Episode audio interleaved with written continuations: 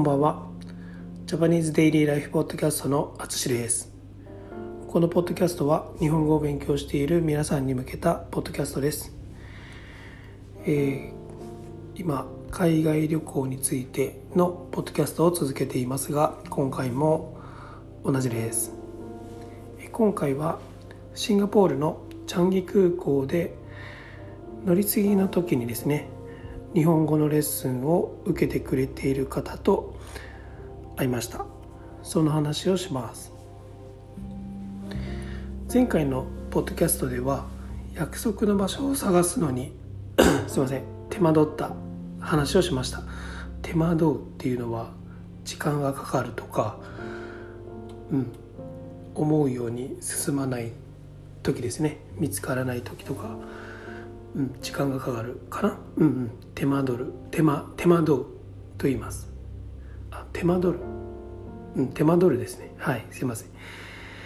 えー、そしてえー、まあ、ちょっと時間かかったんですけどあの無事会うことができました、えー、海外で待ち合わせをして会うということはしたことがないので不思議な感じがしました。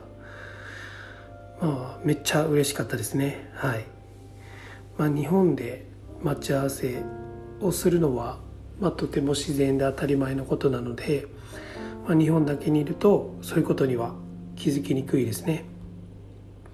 それで、えー、シンガポールの人が、えー、小さい時からよく食べるらしい店のトーストを食べに来ました、えー、ヤクンカヤトースト。という名前でした。個人的にはピーナッツバターが入ったトーストが美味しかったです。サクサクした食感の軽いトーストに甘いピーナッツバターとチーズも一緒に入っていてバランスのいい味でした。その後チャンギ空港の隣のジュエルというモールにも行きました、まあ、朝だったのでまお店はどこも開いてなかったんですけど中には入れるんですね、えー、ここは歩いてすぐ行ける場所にありました。知っている人も多いかもしれませんがここはかなり大きなモールですね。でここの真ん中にあの大きな滝があるのが特徴的ですね。はい。で僕たちが行った時はちょっと朝早かったのでその滝を見ることはできなかったんですけど、まあ、中の緑ですね、はい、木がたくさんあるんですけどそれを見てあのすごい良かったです、まあ、こういうのを、まあ、YouTube などで見たことがある人もいるかもしれないですね、まあ、本当に時間がなかったので、まあ、少しだけ散歩して空港に戻りました。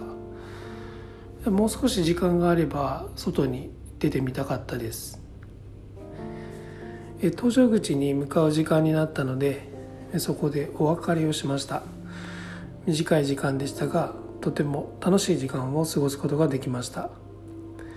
今度は彼女が北海道に来た時はたくさんおもてなししたいと思います。ということで出国も無事終わり飛行機に乗ることができました。その行き先は次のポッドキャストでお話しします。楽しみにしていてくださいね。最後まで聞いていただきありがとうございます。ではまた。